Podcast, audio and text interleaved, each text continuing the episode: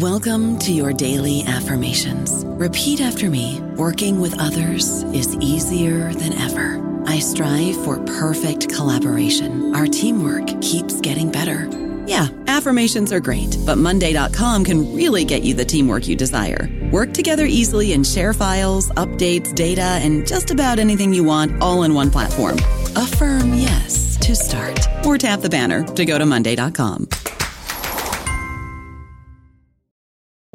This episode is brought to you by JLL. Get an insider view into the world of commercial real estate with JLL's podcast, Trends and Insights The Future of Commercial Real Estate. Whether you're curious about making cities more sustainable, the evolution of office space, or AI opportunities, this podcast will help keep you a step ahead. Tune in for candid conversations with business leaders about the biggest trends impacting how we live, work, and play. Subscribe to Trends and Insights now at jll.com/podcast.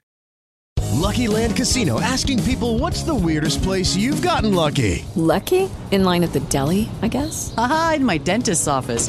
More than once, actually. Do I have to say? Yes, you do. In the car before my kids' PTA meeting. Really? Yes. Excuse me, what's the weirdest place you've gotten lucky? I never win and tell. Well, there you have it. You can get lucky anywhere playing at LuckyLandSlots.com. Play for free right now. Are you feeling lucky? No purchase necessary. Void where prohibited by law. 18 plus. Terms and conditions apply. See website for details. Hola, esto es New Books Network en español. Hola, bienvenidos una vez más a New Books en español, un podcast de The New Books Network. Soy Antonio Galindo, anfitrión de este episodio, y hoy hablaremos con Ricardo López Pedrero sobre su libro Makers of Democracy, A Transnational History of the Middle Classes in Colombia, publicado por Duke University Press en 2019. Ricardo López Pedrero, bienvenido a este podcast. Muchísimas gracias, Antonio. Es un placer estar contigo y, dialogar sobre democracia y clases medias. Muchas gracias a ti por aceptar la invitación. Eh, ¿Podrías contarnos un poco acerca de tu trayectoria académica? Bueno, yo, eh, yo soy historiador eh, de la Universidad Nacional de Colombia, muy orgulloso de ser egresado de la Universidad Nacional de Colombia, universidad pública. hice mi posgrado en Estados Unidos, en Virginia Tech, y luego en la Universidad de Maryland College Park. Y ahora enseño en Western Washington University, en el estado de Washington, en los Estados Unidos y, y también estoy en una em, estancia en postdoctoral de, de, de, profesor visitante en la Universidad de College London em, en los últimos meses. ¿Y hay algún mentor, alguna figura intelectual que haya orientado tu formación, tus intereses? Muchos, la verdad. Eh, yo, yo, creo que la, la, la producción del conocimiento, eh, a pesar de que se nos dice lo contrario, es una cosa muy, muy, realmente colectiva. Entonces, la producción de este libro eh, eh, dependió de muchos, de muchas personas y bueno, eh, mi, mi, directora de tesis, Bárbara Weinstein, ha sido de bastante influencia, la gente que conoce el trabajo de ella. Ella ha hecho trabajo sobre las élites en, en Brasil, sobre, sobre raza em, en, en Brasil. Entonces creo que ella jugó un papel muy importante para pensarlo en las clases medias, también ha trabajado las clases medias. Eh, más recientemente creo que he estado en diálogo muy cercano con la uh, antropóloga Mara Viveros Vigoya, que también ha estado trabajando sobre las clases medias negras eh, en Colombia y que creo que mi trabajo está muy en diálogo con lo que ella también propone y, y ha sido muy, de, de, mucha influencia. Eh, yo también tengo, soy historiador, como decía, pero, pero mi trabajo intenta ser un poco interdisciplinario y trabajo mucho con la antropología, la ciencia política, por supuesto la historia, tengo, hay una inspiración de textos feministas en el trabajo, hay una apuesta eh, teórica para entender la democracia desde las cuestiones de, de, género para poder pensar las clases medias y ahí hay una influencia de la lectura feminista bastante fuerte. En ese sentido, entonces creo que también hay una visión un poco eh, ecléctica, parcialmente influenciada por teorías de coloniales, pero también de alguna manera tomó una posición crítica hacia ellas. Eh, entonces creo que hay varias fuentes de inspiración, y así lo llamamos, son fuentes de inspiración eh, que me permitieron pues lograr escribir este libro. Sí, vaya que se notan es, esas distintas influencias a lo largo del libro. Y bueno, ya que, eh, que mencionas eh, estas influencias, ¿nos podrías contar cómo fue ese proceso de escritura que te llevó a tener este eh, extraordinario libro Makers of Democracy? bueno, hay, varias, hay varias etapas. Yo llevo pensando sobre las clases medias desde hace mucho, mucho, mucho tiempo. Em, y ha sido algo difícil. En principio, em, no pensaba, digamos, yo tengo un trabajo sobre empleados, algunas de las primeras cosas que escribí como parte de, de, de, mi pregrado, pero yo no lo veía como, las, como una cuestión de clases medias. Hay unas razones, razones historiográficas e, e, incluso políticas de no pensar las clases medias. Es decir, creo que desde, desde la academia siempre hay como que produce un, un pudor el hablar y el pensar las clases medias como, como, como un no tema. Entonces, yo llevo ya bastantes, bastantes años y eso ha sido algo, algo difícil, digamos, como un proceso de legitimación de, de, eh, de estudiar las clases medias, pero en los últimos, yo diría, bueno, no sé, sí, en las últimas dos décadas, el estudio de las clases medias, particularmente en América Latina, ha tomado, digamos, un nuevo respiro. Y mi trabajo está enmarcado en esa parte colectiva que es de hecho muy transnacional.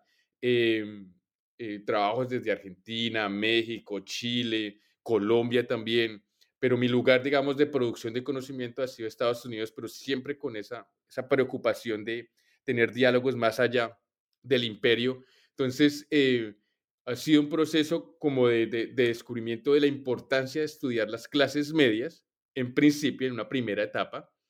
Eh, luego viene la tesis doctoral, donde solamente me enfoco en los profesionales y para el libro desarrollo los otros dos grupos, eh, los pequeños propietarios o pequeños industriales y los empleados o empleadas de servicio.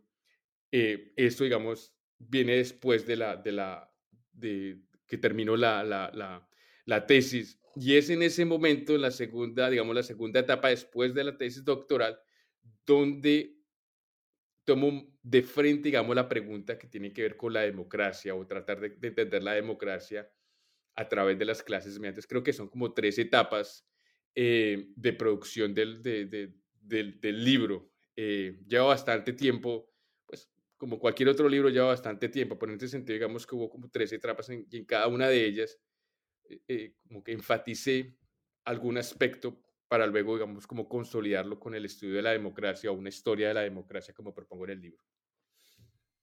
Sí, eso me da pie precisamente para preguntarte por qué estudiar las clases medias y los procesos de, formación de estas clases en relación con la democracia. ¿Cuál es el elemento que vincula estos dos, estas dos categorías de análisis histórico? Bueno, eso es una pregunta difícil, es una pregunta grande. Eh, es una de las preguntas o de los temas más discutidos históricamente hablando. Por un lado, las clases medias siempre se ha pesado, digamos, o la formación de unas clases medias, la consolidación de unas clases medias, en, en comparación con lo que se percibe como una sociedad de dos clases sociales, ha sido un tema bastante trabajado eh, o pensado. Entonces, digamos, uno toma ciertas, o hace, toma unas decisiones en, cierta medida arbitrarias. Pero yo diría que históricamente hablando, esta pregunta sobre la relación que hay en la, eh, entre la consolidación de unas clases medias y la supuesta expansión de una democracia se da luego de la Segunda Guerra Mundial en un contexto transnacional. Entonces, eh, a medida que yo iba pensando lo de las clases medias y como yo entraba al tema de las clases medias como una cuestión que supuestamente no se había estudiado y que había que llenar un vacío historiográfico, lo cual es casi siempre la manera como nos aproximamos a los temas históricos y entre historiadores siempre es, bueno, ¿cuál es su contribución? A medida que yo iba, digamos, como legitimando esa forma de estudiar las clases medias, me di cuenta que desde las teorías de, la modernización de los años 50, eh, las teorías de la dependencia, eh, estudios subalternos, se hablaba muchísimo de las clases medias. Entonces me empiezo a dar cuenta que siempre había un, proceso de naturalización de, de, ese, de esa conexión entre clases medias o formación de clases medias, consolidación de clases medias y eh, la democracia o las formas de, pensar la democracia. Y eso fue lo que me da pie entonces para empezar a, a, enmarcar el trabajo más como una historia de las democracias en Colombia o de las versiones, las prácticas de lo que significa vivir en, la en, democracia a través de un estudio de, la, de, las clases medias. Entonces, ahí ubico, digamos, hay la primera parte del libro, hay una genealogía de cómo esa conexión se naturaliza, al punto que ahora es lo que más se moviliza para poder legitimar una democracia. Una democracia se legitima desde el punto de vista social, en términos muy generales, sobre todo las democracias liberales, es la expansión de las clases, de las clases medias es lo que legitima una democracia liberal y que supuestamente la hace incuestionable. Claro, y eso eh, me hace pensar en, un problema que planteas en el libro y que es entender a esta categoría, la democracia, como un dispositivo de legitimación imperial, ¿no? que surge precisamente después de la Segunda Guerra, como un artefacto que permite al, a la hegemonía estadounidense eh, participar en, por medio de distintos programas en América Latina, ¿no? En el caso que estudias, eh, la Alianza por el Progreso en, Colombia, ¿no? ¿Nos podrías contar un poco sobre, sobre ese proceso y por qué es importante pensar la democracia como un dispositivo de legitimación? de nuevo, es una pregunta bien difícil. Yo diría dos, tres cosas. La primera, digamos, la apuesta teórica del libro es historiar la democracia. Entonces, eh, pareciera muy, muy, muy fácil, pareciera incluso obvio decir, no, pues la democracia es un producto histórico. Pero lo que ocurre es que nosotros, e, en general, digamos, las sociedades eh, en general tienen una noción, digamos, para ponerlo en términos muy sencillos, una noción positiva de la democracia. Entonces, por ejemplo, la podemos utilizar como verbo. Democratizar, por definición, tiene una connotación negativa. Hay un reclamo político, tenemos que democratizar la sociedad. Entonces, siempre vemos la, democracia, o así lo planteo en el libro, como una realidad transhistórica. Entonces, lo que intento hacer es, no, miremos cuáles son las versiones de democracia, cuáles son las luchas, los discursos que definen esa democracia, históricamente hablando. Lo ubico en la segunda mitad del siglo, del siglo XX. Eh, entonces, en ese contexto, de la, Segunda Guerra Mundial, eh, muchos actores sociales, desde élites académicas hasta representantes estatales y presidentes, empiezan a hacerse ciertas preguntas de, de, lo que significaba vivir en democracia luego de la, Segunda Guerra, de la Segunda Guerra Mundial en un contexto de colonización y en un contexto del miedo al comunismo. En ese contexto surge o incluso se ratifica esa idea de que había que crear unas clases medias para evitar una polarización social que llevara a, que se consolidara el, comunismo o se consolidara el populismo, que era la, manera como se veía ciertas experiencias políticas desde, Guatemala hasta Argentina. Entonces, esa es la respuesta que se da desde la teoría de la modernización. Necesitamos sociedades de clase media. Esa es la inspiración política que se consolida con la Alianza para el Progreso. La Alianza para el Progreso no es necesariamente nueva como, como, como, como proyecto de, de, desarrollo. Lo que es nuevo, me parece a mí, es esta formación de clases medias, sobre todo a nivel urbano y en particular la noción de profesionalización. Entonces, en ese, en ese, en ese esfuerzo de crear las clases medias, la idea de clase media empieza a tomar cierta eh, eh, eh, cierto carácter incuestionable. ¿Y por qué?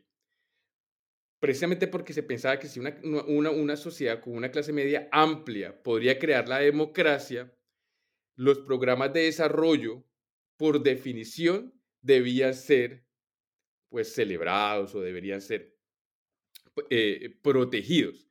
Entonces, en este, en, este, en, este, en este momento histórico, lo que es interesante es que desde el conocimiento, desde la, la teoría de la modernización, se van a conectar tres cosas. Los proyectos de desarrollo, eh, las dictaduras que se empiezan a consolidar en América Latina y eh, la clase media. Esas tres cosas para consolidar una definición de democracia, al punto de decir, bueno, en algunos casos, como lo diría John Johnson, el que se considera, entre comillas, el padre de los estudios de las clases medias cuando publicó su libro en 1958, él decía, bueno, se van, quizás si vaya a haber algunas eh, dictaduras, va a ser algo esporádico, pero necesario. ¿Por qué? Porque ahora, según su argumento, los militares iban a representar unos valores de clase media, objetividad, iban a, es una primera manifestación de algo post político, profesionalismo, que iba a evitar que las sociedades latinoamericanas cayeran ya fuera en un populismo donde el derecho a gobernar recaía en los grupos populares o un, un, un sistema oligárquico donde las élites tendrían ese derecho a gobernar y la sociedad estuviera dividida en dos clases sociales. Entonces las clases medias traerían esa forma adecuada de, democracia y que para poder lograr esas clases medias o esa sociedad de clases medias era necesario en algunos casos pasar por el camino de la dictadura. Es en ese contexto donde los Estados Unidos van a empezar a decir, bueno, nosotros también queremos ese tipo de democracia y quién no va a querer ese tipo de democracia y es en ese momento en, en donde los Estados Unidos como imperio empieza a ganar un papel moral de decir, nosotros podemos crear las condiciones para que América Latina se vuelva una sociedad de clase media. Y es esa legitimación la que va a justificar eh, el, eh, los, eh, digamos, la consolidación de, de, dictaduras y la consolidación de una noción de que los Estados Unidos es un imperio, entre comillas, irresistible.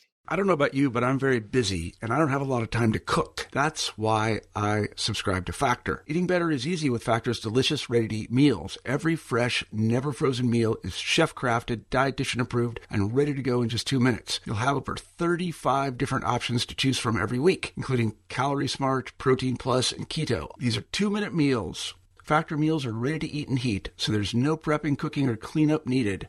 They're flexible for your schedule. Get as much or as little as you need by choosing your meals every week. Factor is the perfect solution if you're looking for fast, premium options with no cooking required. Sign up and save. We've done the math, and this is important. Factor is less expensive than takeout, and every meal is dietitian approved to be nutritious and delicious. Head to factormeals.com slash NBN50 and use code NBN50 to get 50% off. That's code NBN50 at factormeals.com slash NBN50 to get 50% off. Y hablando del, precisamente de la profesionalización, me pregunto cómo podemos entender los vínculos que hay entre profesionalización, el crecimiento del sector de servicios en, en un periodo eh, muy particular de la historia colombiana a mediados del siglo pasado y la apropiación de grupos poblacionales de estos discursos transnacionales sobre qué es la democracia y cuál es el papel de las clases medias. ¿Cómo se da ese proceso? Bueno, ese proceso, digamos, hay, hay, varios aspectos. Digamos, hay aspectos estructurales. Estamos hablando de procesos de industrialización, estamos hablando del crecimiento del sector de servicios y estamos hablando del crecimiento del Estado, precisamente por los programas de desarrollo. Esa apuesta de los programas de desarrollo, ahí, hubo mucha plata eh, los programas de desarrollo materializan una expansión del Estado y hay muchos profesionales que se vinculan al Estado a través de los programas de desarrollo. Entonces, eh, aquí lo que, uno, lo, que, lo que uno ve o lo que yo argumento en el libro es que la Alianza para el Progreso no fue un, un, un programa de desarrollo fallido como lo siguen argumentando muchos historiadores, sino fue todo lo contrario intentó consolidar una visión de democracia en donde ciertos actores sociales, y esta palabra no me gusta, pero es, digamos, eh, se empoderaron o fueron empoderados por esos programas de desarrollo. Estamos hablando a través del conocimiento, a través de la materialidad, es decir, muchos de esos actores profesionales empezaron a devengar un salario del Estado a través de los programas de desarrollo. La industrialización eh, se expande a través de la pequeña industria, pero los programas de desarrollo eh, permitieron que muchos de esos pequeños industriales y pequeños eh, propietarios o empresarios tuvieran acceso a crédito para expandir sus, sus negocios. Y el, y el sector de servicios, los programas de desarrollo, intentaron eh, materializar una visión de relación, laboral que ellos percibían como diferente.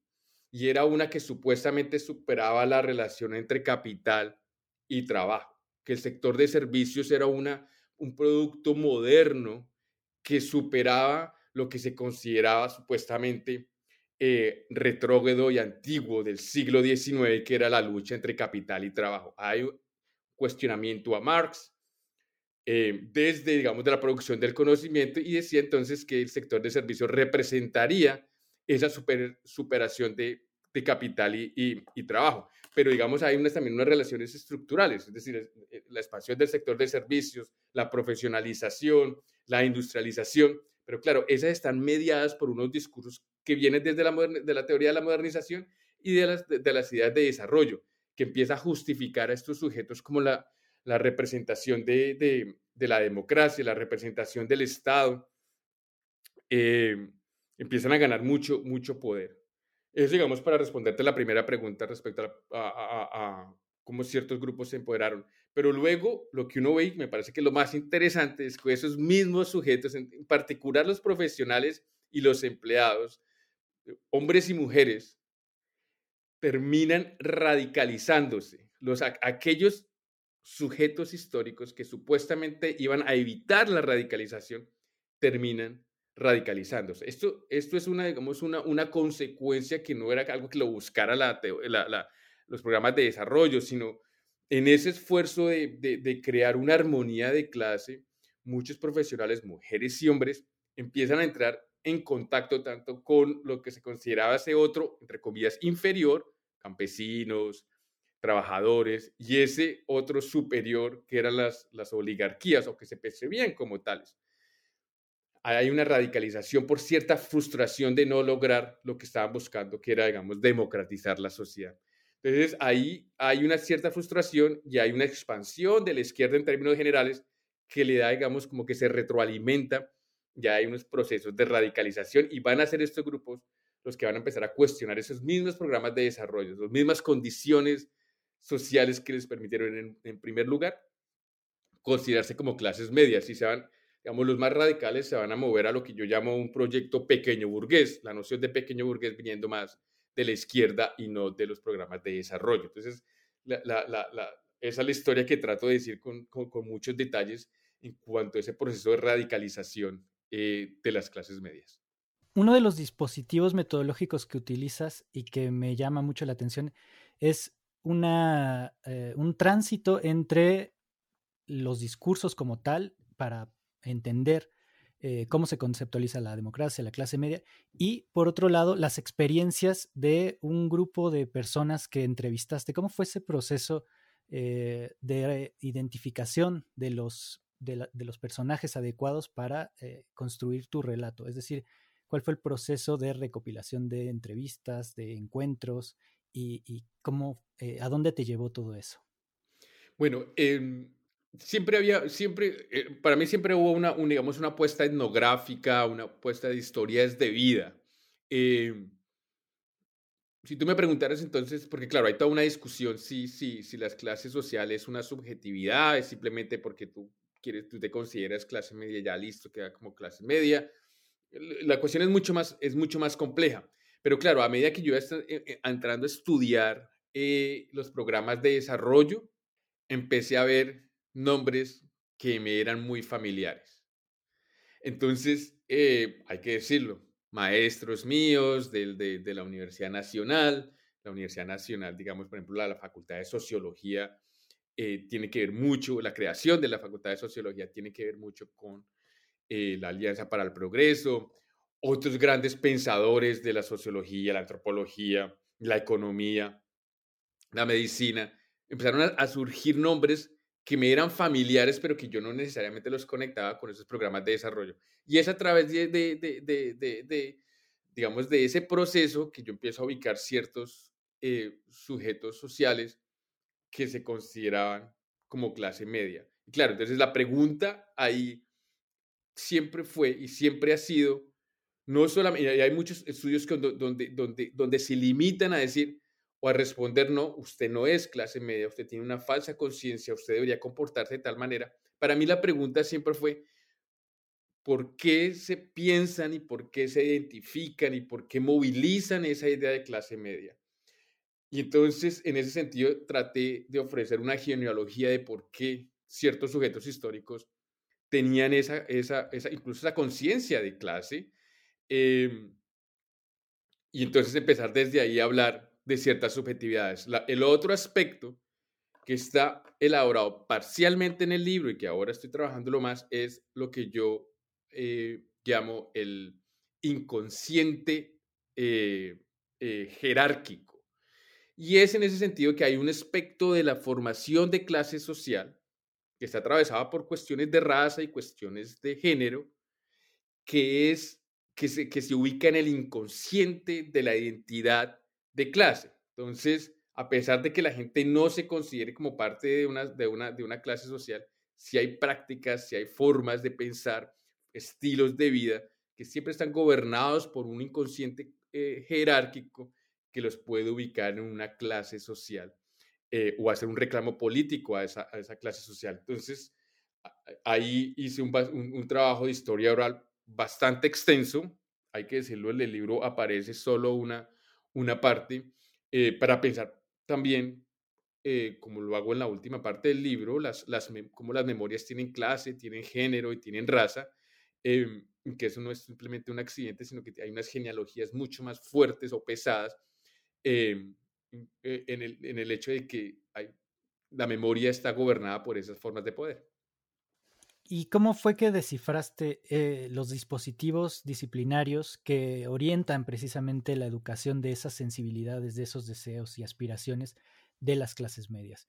¿Cómo eh, viste, o sea, cómo fue que diste con esta idea de que, por ejemplo, las clases medias eh, rechazan la violencia como eh, una herramienta de reclamo político, pero al mismo tiempo sí hay experiencias de clases medias organizándose políticamente para demandar eh, ciertas, ciertos reclamos. Bueno, hay varias, hay varias cosas. Em, digamos, vamos a ver si, lo logro aquí, pero porque por un lado, digamos, está todo el proceso de disciplinamiento, digamos, de las, de las disciplinas sociales.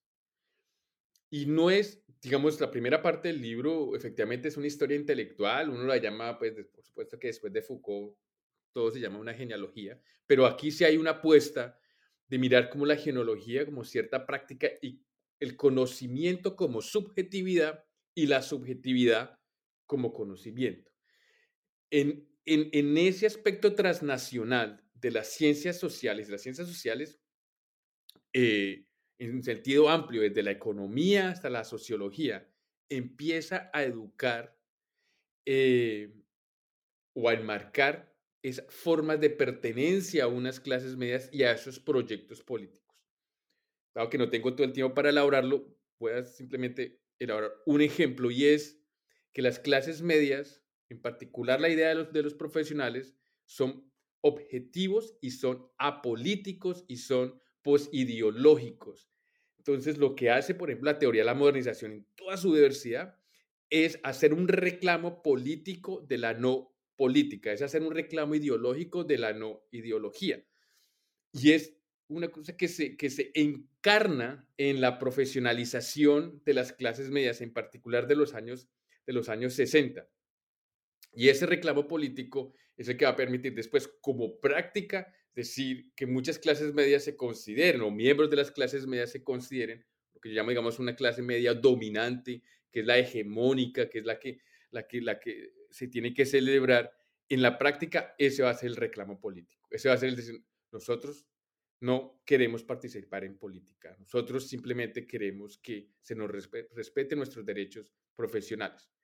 Claro, en, la práctica, el caso colombiano es muy sugestivo porque hubo muchísimas organizaciones políticas en nombre de las clases medias. Aquí no estoy hablando de que aquí hay una organización política y entonces quizás esta gente sea de clase media. No, hubo un reclamo de, como, digamos, eh, eh, por ejemplo, un Clamecol, una, la Unidad Nacional de Clase Media Económica. Era una organización que hablaba en nombre de las clases medias, como muchas otras hubo varias. Y en todas ellas tenían que hacer un trabajo político para legitimarse de que no eran una, una fuente política. Y es, ahí, y es desde esa posición donde ellos van a ganar muchísima legitimidad para lo que yo defino como el derecho a gobernar o el derecho a dominar, de ser la representación adecuada de la democracia, porque es profesional, porque es tecnócrata, porque no es ideológico. Esas ideas empiezan a pesar muchísimo y eso se va, se va a dar, por ejemplo, mucho, de manera mucho más reciente y ahora mismo para legitimar ciertas formas de democracia, para proteger ciertas formas de democracia y, criminalizar otras. Sí, eh, en el libro presentas eh, este, este tránsito, eh, tránsito intelectual de las tradiciones académicas que, que estudian a las sociedades latinoamericanas como sociedades de dos clases y precisamente la apuesta por convertirlas, ¿no? A través de los programas de desarrollo en sociedades de tres clases y jerarquizadas, ¿no? Y como, como ha señalado, atravesadas por consideraciones de género y de raza. Em, para reconstruir toda esta historia, eh, recurres a una gran diversidad de fuentes eh, documentales eh, y, orales. Me gustaría que nos contaras un poco cómo fue el proceso de recuperación de todo ese enorme archivo que sustenta tu investigación. Paciencia, muchísima paciencia. y como decía, yo llevo bastantes años trabajándole a esto y entonces fue mucha, mucha paciencia. Hay un, hay un digamos, hay, un, hay una parte histórica. Si, no, si no estoy mal, creo que es en el 2001 en Colombia eh, se consolida la ley de archivo. Quizás me equivoque en el año, pero surge la ley de archivos y eso, eso significa que hay, un, hay por lo menos un esfuerzo por, por mantener y recuperar ciertos archivos. Eh, entonces, en ese contexto, eso me permitió, por ejemplo, entrar a, a, muchos archivos estatales, archivos de, de, empresas privadas, que siempre son bien difíciles de, de entrar, em, archivos personales, que, que también son muy importantes de pensar, no solamente como para, para extraer información, como lo dice eh, Anne Laura Stoller, sino también como un trabajo etnográfico, la misma producción del archivo. Es un elemento de clase.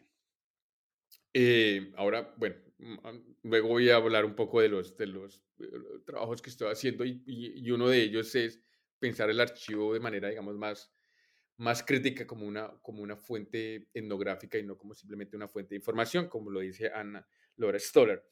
Entonces, em, yo también traté de ubicar, digamos, los archivos que representaran el mismo problema histórico. Entonces, ubicaba archivos transnacionales que eran, la verdad, imperialistas, como por ejemplo los de los archivos generales de los, Estados Unidos, o los archivos de la OEA, por ejemplo, también, o los archivos de la ONU, eh, de instituciones transnacionales que jugaron un papel muy importante en los programas de desarrollo. Entonces quería ubicar esa, esa información.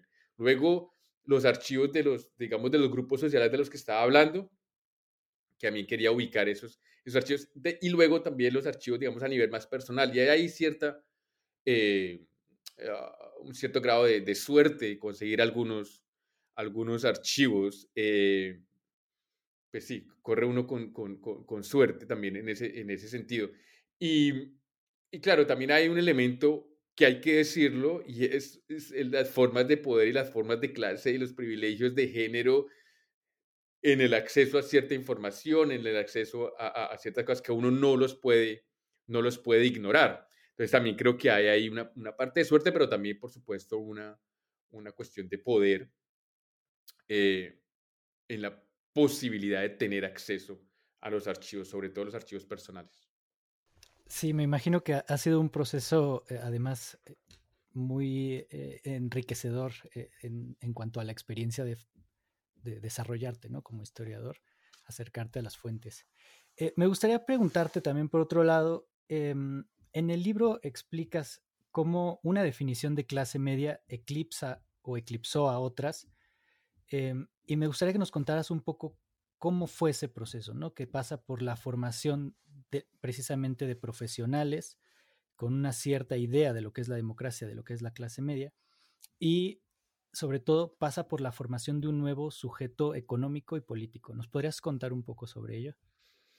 Sí, esa es la historia más de los años 70. Entonces el libro cubre finales de los años 50 hasta principios de los años 80. Y yo ubico esa historia, digamos, como el surgimiento de una, digamos, una experiencia de lo que llamaríamos hoy una neoliberal, de la consolidación eh, temprana de, alguna, de unas relaciones neoliberales. Entonces, lo que ocurre es, con la radicalización, hay, hay varias formas de politización y radicalización de las clases medias desde los años, mediados de los años 60 y durante los años 70. Entonces, eh, eh, eh, esa politización se traduce en que algunas clases medias se van a acercar al populismo y en particular a la Alianza Nacional Popular de Rojas Pinilla en la segunda mitad de los años 60 en el caso colombiano. Esa es una, una parte de las clases medias. Otra parte de las clases medias va a ser el reclamo, como lo decía ahora, en nosotros no queremos participar en la política, pero que era una posición política como tal. Y hay otras clases medias que son más, eh, eh, bueno, se, se, acercan mucho más a un proyecto revolucionario y de izquierda, una pequeña burguesía radicalizada, que efectivamente eh, proponen unas definiciones de democracia que desde las élites y desde el Estado se veían como ciertas amenazas a la democracia.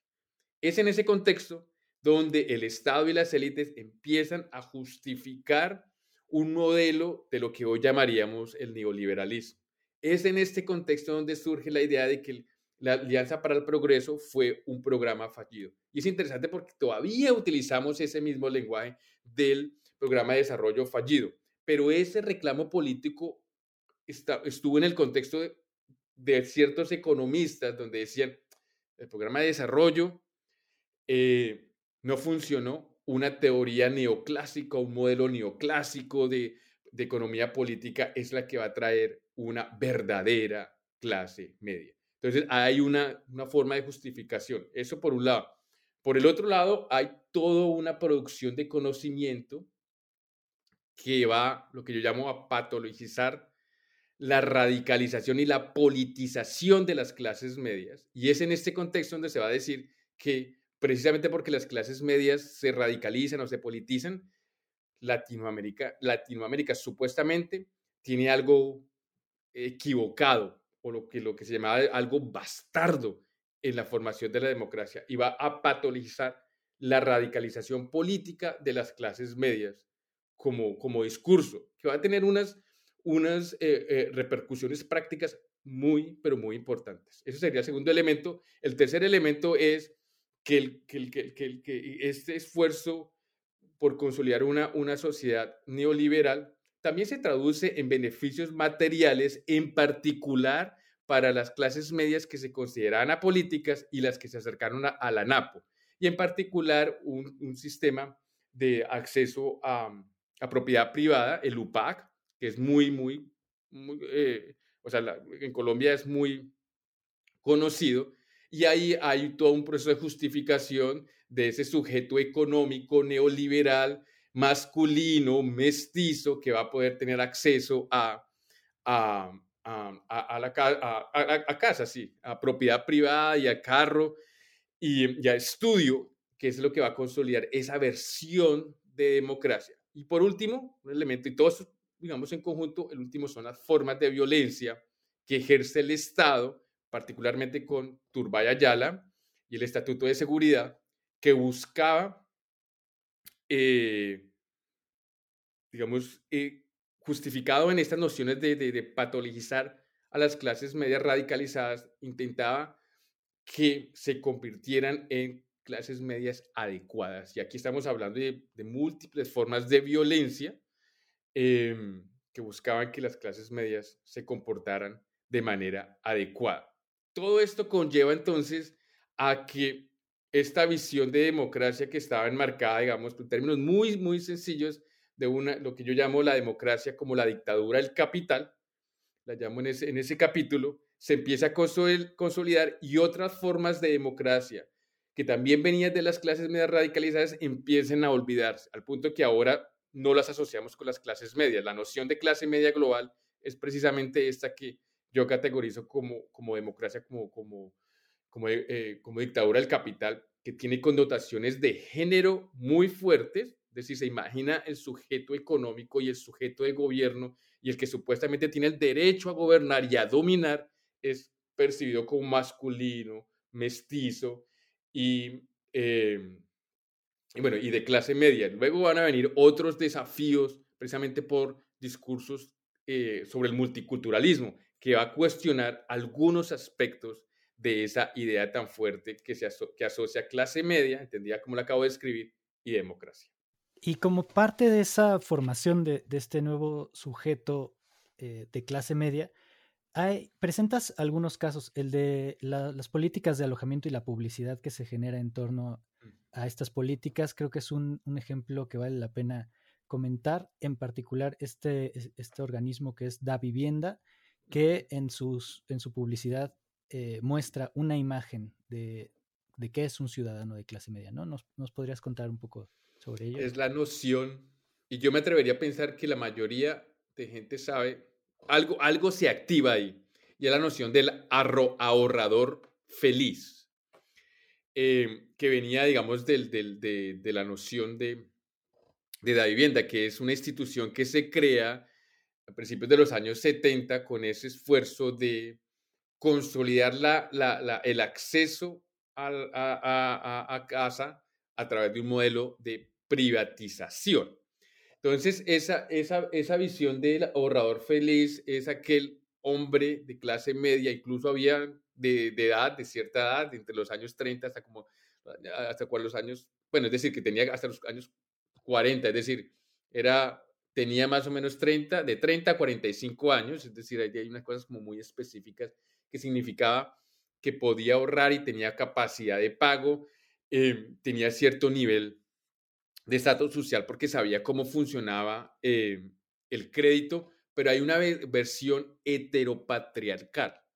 Y antes de que se me tilde, ay, pero es que esa palabra la utiliza, no, sí había un esfuerzo de pensar una noción heteropatriarcal, heterosexual de familia de clase media, donde em, existía, digamos, la pareja, los padres y la parejita, uno, es decir, que la, parejita en Colombia significa pues un, un, hijo y una hija, que era, digamos, lo que, lo que se proyectaba desde la publicidad, pero que también se traducía en los procesos de selección de quién tenía acceso a, esos créditos. Es difícil, digamos, em, eh, se logra algunas cosas en, la lectura de algunas fuentes, pero digamos, esa es la proyección de ese ahorrador feliz, que es el sujeto económico que luego se va a asociar con el, neoliberalismo. Es uno de los sujetos económicos, porque el otro sujeto económico es el emprendedor.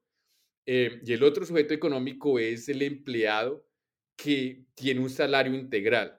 Es en estos años donde se hacen unas apuestas políticas por el salario integral, es decir, que el, que, el, empleado, no el trabajador, el lenguaje era el empleado, tomaría responsabilidad individual por todos los, entre comillas, beneficios laborales y sociales. Eso no se logra gracias a toda una movilización social de clases obreras y clases campesinas, pero que da pie para que luego en los años 90, con la venida de la apertura económica y con el gobierno de Gaviria y luego la constitución del 91, se retomen y se movilicen y de hecho se empiecen a consolidar. Hay un personaje que mencionas eh, en el libro que creo que representa precisamente a uno de, a ese sujeto eh, emprendedor que es el Capitán Coraje, ¿no? Eh, ¿Nos podrías contar de esa experiencia? el, Capitán Coraje, bueno, eso está, digamos, ocurre en las, en las, en una de las empresas privadas en las que, bueno, o compañías privadas en las que, en las que trabajo. Entonces, una de las cosas más interesantes para mí es ver eh, lo que uno podría llamar la oficina como lugar de relación laboral. Em, una de las cosas que hacen los programas de desarrollo, como decía antes, era intentar pensar esa, el sector de servicios como la representación de la posible superación del capital y trabajo. Entonces, cuando uno, cuando uno ve toda la producción en, en, esas, en esas oficinas, hay todo un proceso de educación. De hecho, cuando uno habla con, con, con los empleados, el lenguaje que uno escucha en las memorias es ese lenguaje de la, de, de, de, podríamos uno llamar, digamos, el, eh, lenguaje como de, business, pues, de, negocios, de pensarse a sí mismos no como trabajadores, sino en el mejor de los casos, o en el peor, dirían ellos, como empleados, pero en el mejor de los, de los casos como una persona que no es trabajadora, sino que es parte de una familia empresarial. En ese contexto de educación, eh, había, había muchos eh, intentos didácticos de cómo pensar, de cómo estos sujetos deberían pensarse a, sí mismos. Y el capital coraje era aquel que es capaz, un, hombre, siempre pensaba hombre masculino, capaz de triunfar ante la adversidad del mercado y lograr superar cualquier obstáculo de, eh, que, que, impidiera pues el éxito em, económico. Uno podría leer esas historias como sofismas de distracción, como una forma de crear falsa conciencia, y hay un elemento de eso. Yo no lo niego, pero a mí lo que me parece muy interesante es que esas formas de conocimiento crean subjetividades, al punto que algunas personas que entrevista, ese es el lenguaje que utilizan para identificarse, para como clase media para justificarse como, como representación de la democracia, para agradecer su posición social a algunas empresas privadas. Y es absolutamente claro que es precisamente ese lenguaje el que logra, el que logra justificar eh, las diferentes formas de dominación, las diferentes formas de jerarquización de la sociedad. Una de las cosas que para mí me llama muchísimo la atención y que trato de pensar críticamente y que también ocurre en la academia es que se piensa de manera jerárquica.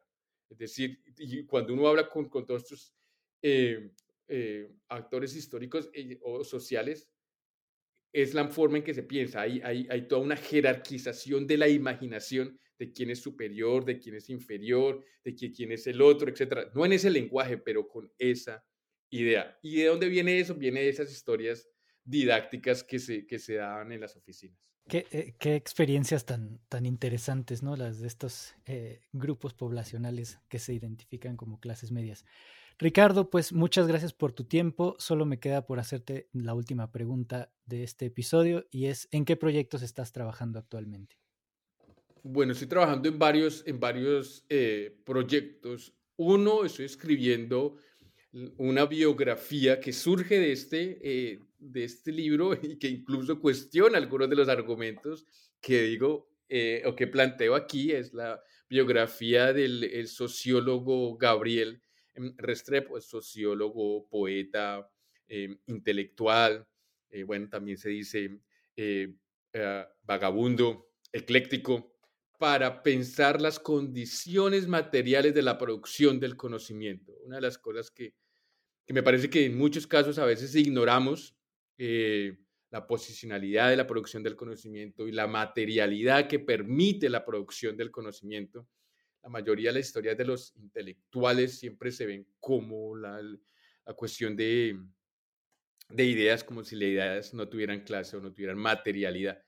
Creo que eso es lo que busco y también buscamos cierta reivindicación de la producción del conocimiento del papel que jugó Gabriel Restrepo en la sociología colombiana y que, y que habla parcialmente en diálogo, pero también en crítica a Orlando Falsborda, que ahora es uno de los autores más celebrados, eh, sobre todo afuera de, Colombia y en los Estados Unidos. Entonces también hay un intento de criticar un poco esa celebración. Em, estamos, estoy terminando un, volumen coeditado eh, con dos colegas de, Chile y, México sobre las clases medias en América Latina. Es un trabajo colectivo eh, de largo aliento eh, que coeditamos con Mario Barbosa y Claudia Stern y que está, espero, pronto a, salir y que también va a salir en español eh, y que, como digo, es un trabajo colectivo, recoge ensayos de muchos historiadores, antropólogos, sociólogos y politólogos y estoy haciendo otro trabajo también colectivo sobre historias de Colombia, siglo XIX y siglo XX, con la historiadora Lina Brito. Y por último, estoy trabajando o estoy empezando a trabajar una historia de las formas de dominación en Colombia que por lo menos empiece desde las élites eh, en la segunda mitad del siglo XX.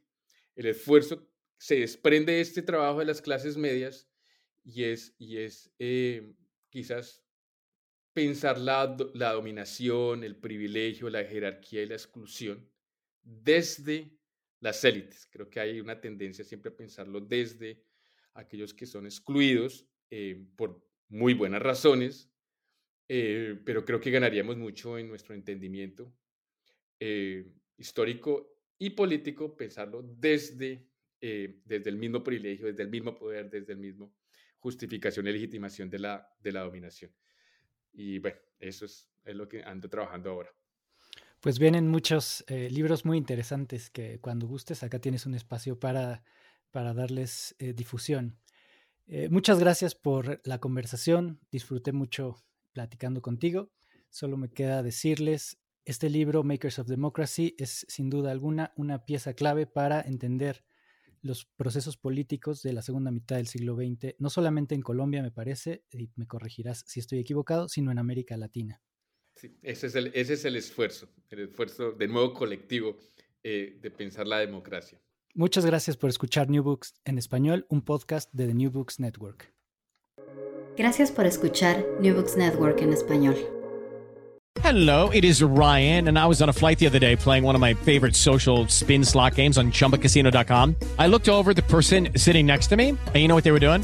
They were also playing Chumba Casino. Coincidence? I think not. Everybody's loving having fun with it. Chumba Casino is home to hundreds of casino style games that you can play for free anytime, anywhere, even at 30,000 feet. So sign up now at chumbacasino.com to claim your free welcome bonus. That's chumbacasino.com and live the Chumba life. No purchase necessary. VGW, void, prohibited by law. See terms and conditions 18 plus.